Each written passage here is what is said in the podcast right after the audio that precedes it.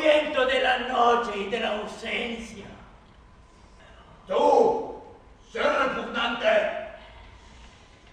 te pareces tanto a mí.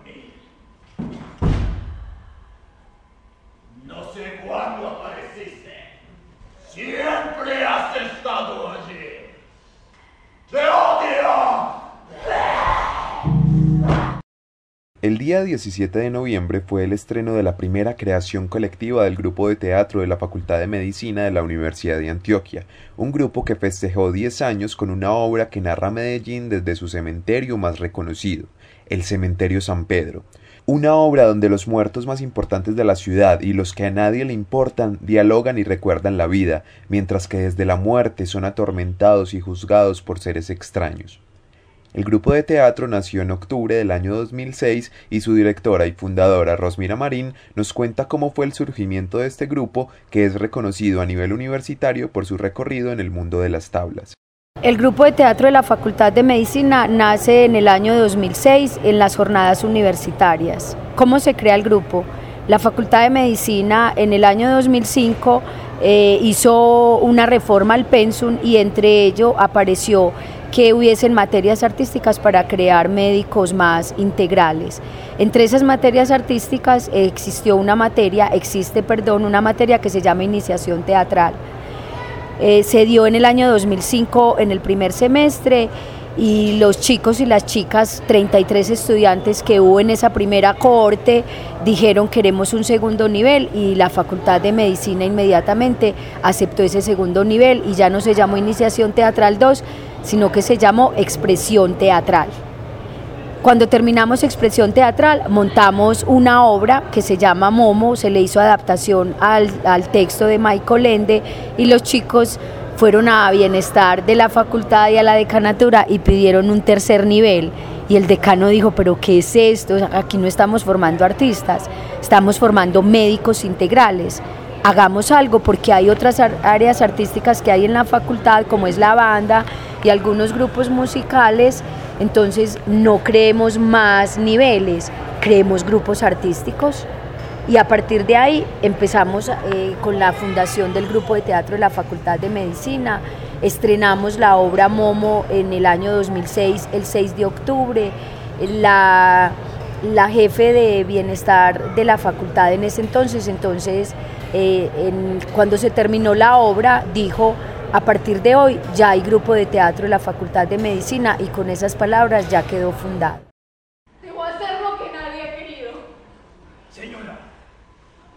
Con el dinero es suficiente y todo quedará organizado. Mi mano no encontró ayuda en aquellos a los que llamaba amigos, familia. No hay vergüenza ni infamia alguna en cumplir una noble promesa, ni tampoco en cumplir las leyes divinas de volver a la tierra lo que es de la tierra y al polvo lo que es del polvo. ¿Por qué? ¿Por qué no me permiten enterrarlo? El grupo de teatro a lo largo de sus 10 años ha sido el hogar de muchos estudiantes que buscan en el teatro un complemento para sus carreras y hoy cuando ya son profesionales de distintas áreas del conocimiento nos cuentan cómo fue su experiencia en el grupo y cómo les sirvió para su vida profesional.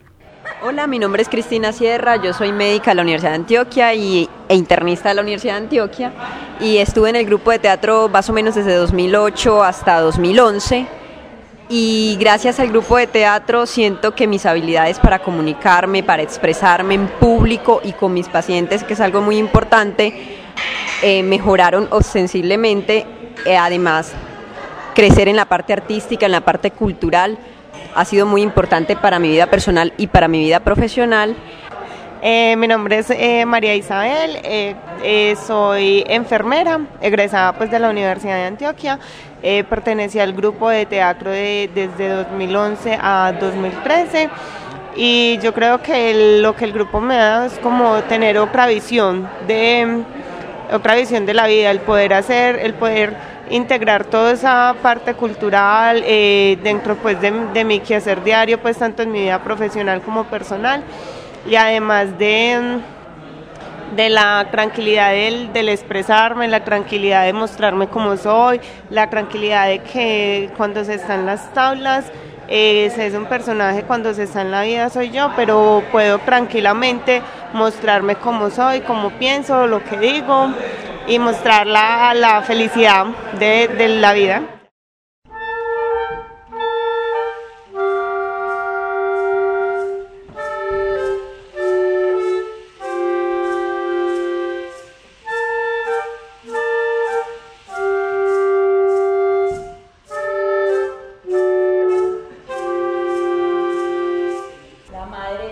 más santificado que hay.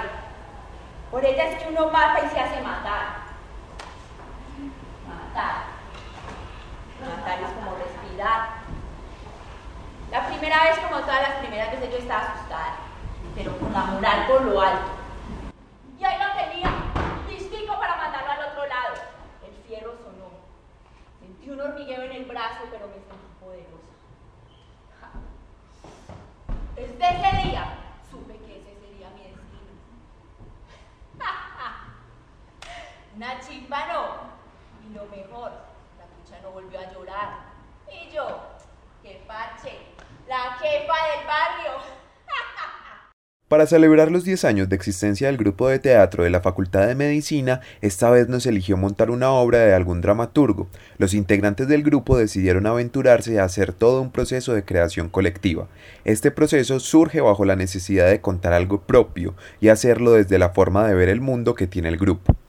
Tamer Arana, docente del Departamento de Teatro de la Facultad de Artes de la Universidad de Antioquia, nos cuenta qué es un proceso de creación colectiva en el teatro y su importancia en el teatro colombiano. Un proceso de creación colectiva, tal como lo propuso el Teatro Experimental de Cali del maestro Enrique Buenaventura, se centra eh, en un procedimiento básico y establecido Em, en el que el elemento principal es el texto. Eh, la propuesta la hacen y se desarrolla y se expone, digamos, metodológicamente a partir de la maestra, un texto del maestro Enrique Bonaventura. Eh, y empieza con una lectura del texto, con un análisis del texto, con una división del texto muy particular, fundamentalmente, digamos, eh, muy eh, de la mano del análisis literario, del análisis de los formalistas rusos, eh, y en esa medida pues se divide el texto, se le sacan las acciones, las situaciones, las secuencias, a cada una que corresponde, digamos, desde el punto de vista de los acontecimientos, los conflictos que se desarrollan en cada uno de estos segmentos eh, y posterior al análisis viene un proceso de eh, elaboración de improvisaciones fundamentados en el análisis. A partir de las improvisaciones se realizan eh, una serie de, de ejercicios, principalmente de tipo analógico, es decir, las primeras improvisaciones del texto no son ni con los personajes, ni con las situaciones, ni con las acciones, ni las secuencias del texto, eh, en la medida en que la improvisación de alguna manera extrapola todos, esos elementos a unas situaciones análogas a las que ocurren en el propio texto. Eh, todo eso, digamos, se describe, se toma nota, se extraen lo que se denominan los núcleos de cada una de las improvisaciones y se confrontan posteriormente con el propio texto.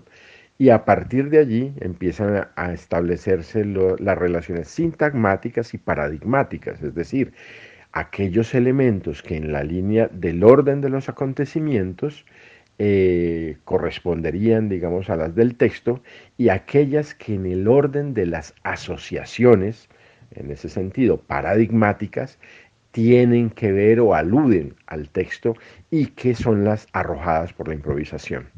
Ese es el procedimiento básico del proceso de creación colectiva, buscando sobre todo eliminar o por lo menos suprimir la dictadura del sentido de la puesta en escena que durante mucho tiempo y hasta el surgimiento, digamos, de ese procedimiento, estaba en manos exclusivamente del director teatral.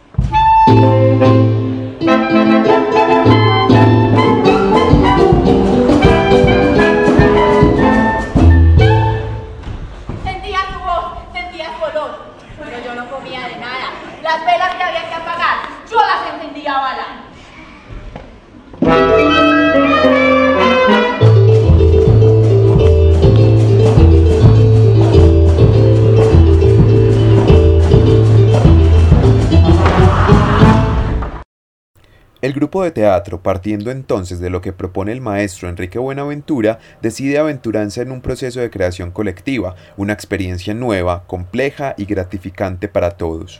Bueno, eh, hace aproximadamente al, grupo de teatro, hace aproximadamente dos años, llegó un chico y, me dijo, profe, yo ya he escrito obras, quiero que lea esta obra, a mí me encanta la creación colectiva y y eso quedó ahí en eso que dijo ese estudiante. Y el año pasado montamos bastantes obras de, teatro, pero ya este año el chico eh, dijo, profe, ¿qué vamos a hacer para los 10 años? Y yo le dije, para los 10 años hay que montar algo bien rico, algo que impresione al público, que lo llame. Profe, hagamos una creación colectiva. Y yo le dije, hagamos una creación colectiva y ya lo comunicamos entre el grupo y a, todo el grupo le pareció muy, muy rico y todos aceptaron. ¿Qué hicimos? Cada uno expusimos un tema que nos gustaría trabajar en esa creación colectiva, pero todos los temas giraban alrededor de la violencia, la drogadicción, el sexo, esta problemática de guerra que vive este país hace más de yo no sé cuántos siglos y no gustó ninguno de los temas.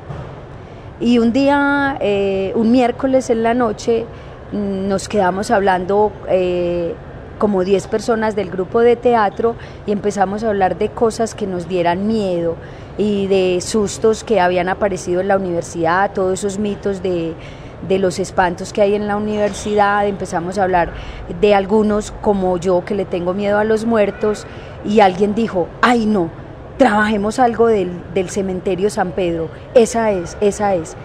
Y a todos nos encantó. ¿Qué hicimos? Eh, ya dijimos, ah, no, si vamos a trabajar los personajes que hay en el museo. No me podía adelantar.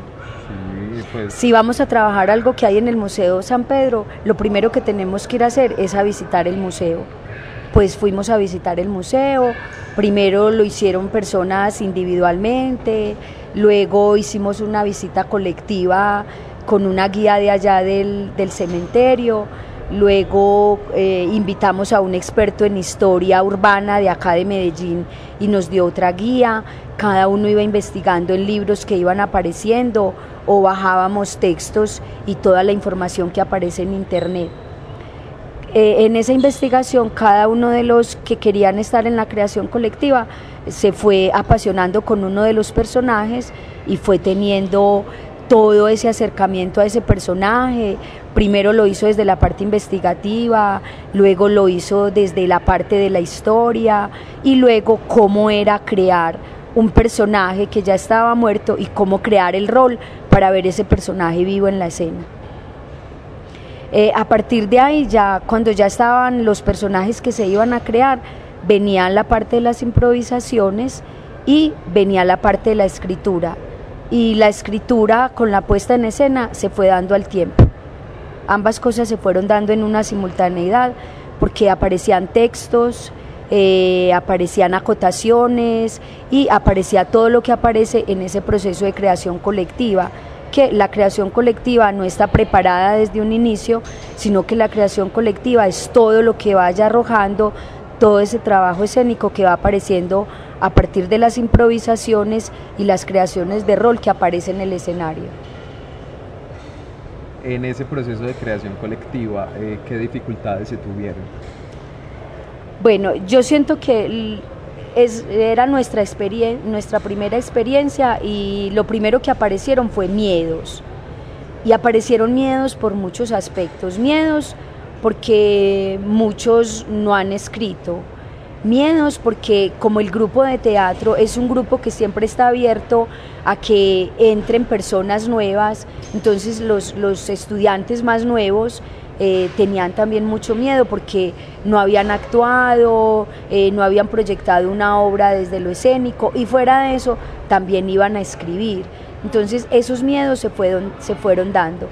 Otro de los de, de la problemática que apareció en el grupo de teatro, como en todo grupo de teatro y en toda creación que es tan colectiva y tan espontánea, eh, aparecen las personas que nada les gusta y las personas que, que sienten que, que, el trabajo en esta colectividad y que no se, y que no se está dando con un sistema dramatúrgico tradicional o, o cotidiano, que entonces es lo peor y es lo que no funciona. Y no podemos olvidar que en la creación colectiva, eh, en este momento, como pertenece a la contemporaneidad, entonces los textos que van a aparecer, y más desde experiencias propias, van a aparecer cosas muy desde la contemporaneidad.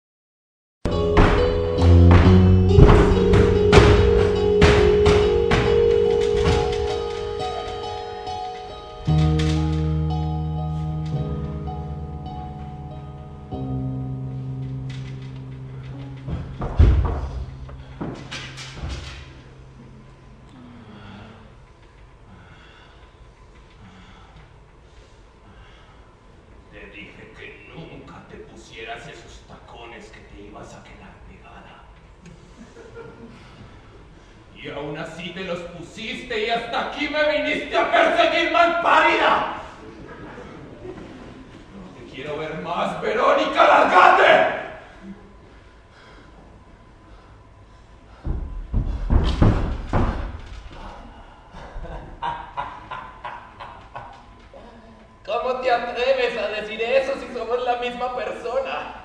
Cuando tú comías, yo comía. Cuando tú descansabas, yo descansaba. No se puede separar lo que Dios ha unido.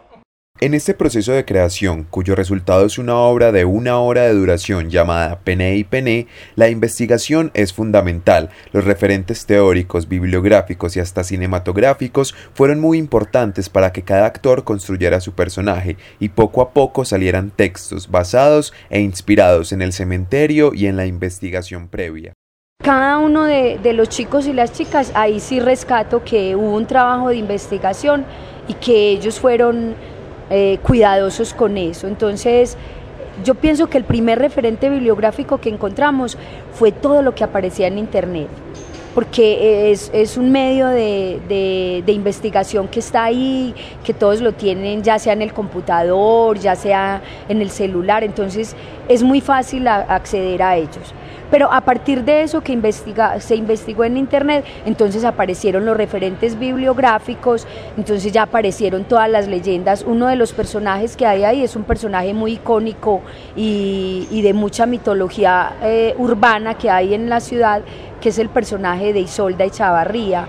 Entonces, de Isolda Echavarría se encontraron varios textos, se encontraron varias leyendas, se encontraron cuentos y a partir de, esto empieza a salir toda esa creación de ese personaje. Otro de los personajes que trabajamos fue Carlos R. Restrepo.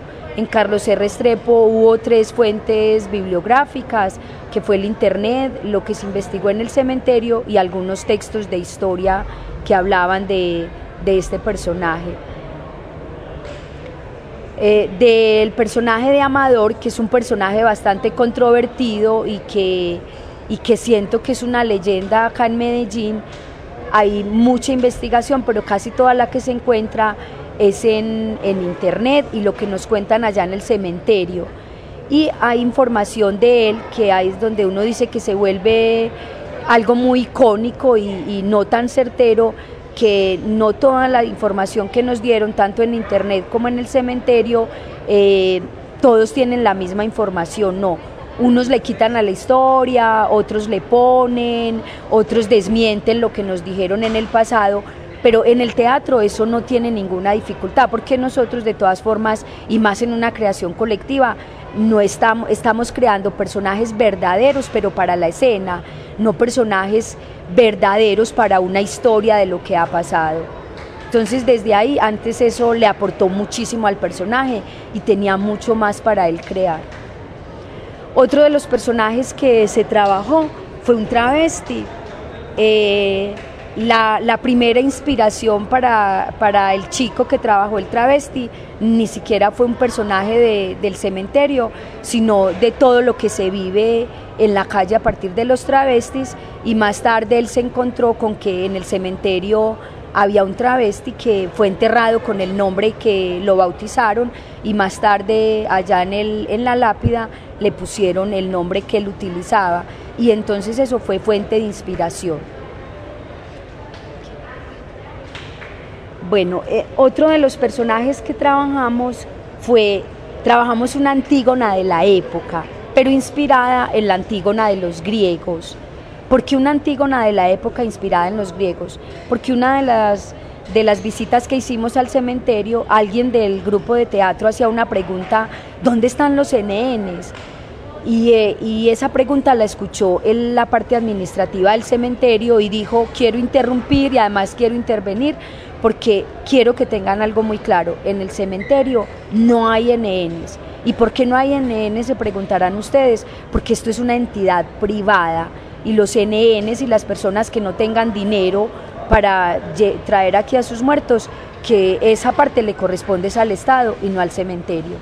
Y eso nos impactó a todos, pero eso fue rico porque hizo que creáramos una antígona con un personaje que quiere llevar al cementerio a enterrarlo y no puede, no porque haya un gobernador como en los griegos que no deja enterrar a su hermano, sino porque hay un Estado que no permite que, este muerto sea enterrado por el factor dinero.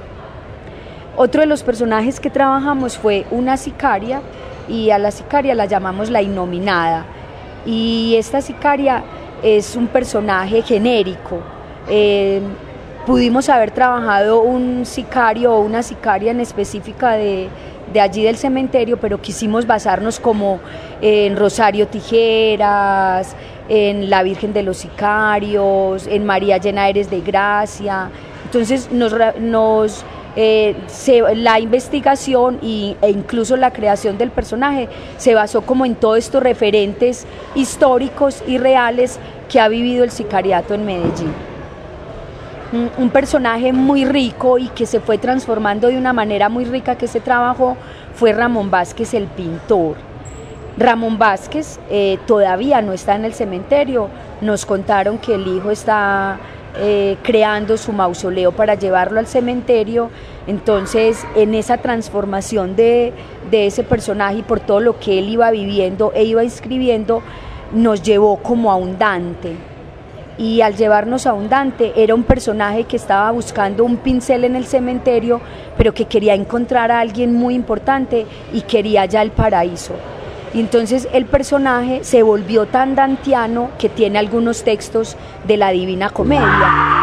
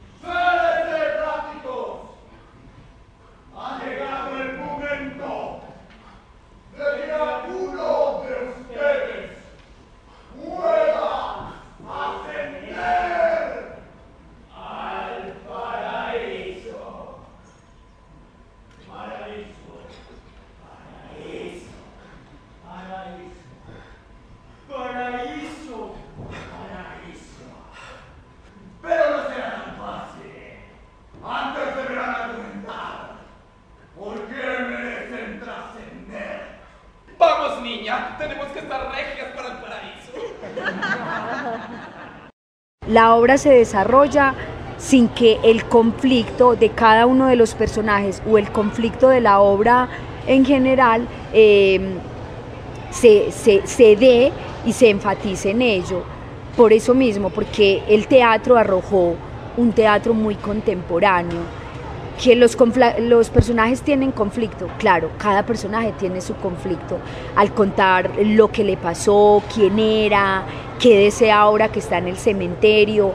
Entonces, em, puede ser que ese personaje o esos personajes en general arroguen un poquito de lo que es del teatro del absurdo, donde ese conflicto es interno y trabaja más desde la psicología y desde eso que le puede pasar al personaje. Pene y Pene, al ser el resultado del proceso de creación colectiva, saca al director de su papel de director y al actor de su papel de actor, porque todos ahora juegan a ser directores y actores en pro de una misma obra de arte. Julián Pérez y Carla Rendón, algunos de los integrantes del grupo de teatro, nos cuentan cómo fue su experiencia en este proceso de creación. Hola, mi nombre es Carla Paterina Rendón estudiante de Biología de la Universidad de Antioquia e integrante del grupo de teatro de la Facultad de Medicina. Este proceso de creación colectiva con el grupo estuvo acompañado de mucho esfuerzo, de infinita creatividad, risas, pequeños accidentes y momentos densos que al final dieron como resultado una impecable presentación y la satisfacción de haber logrado un muy buen trabajo. La obra representó el personaje de la innominada, una sicaria de Medellín en los años 80. Eh, para mí fue muy divertido representar este personaje, entregarle tanta energía, adquirir toda la caracterización para finalmente llevarlo hasta las tablas y darle vida allí mismo. A ver, ¿quién se va a atrever a juzgarme? ¿Por qué merece el paraíso? ¿Que por qué merezco el paraíso? Pues porque ya estoy cansado de ver a un montón de viejos amargados y de estar llena de lodo. Además, el paraíso debe ser como una gran pista de baile.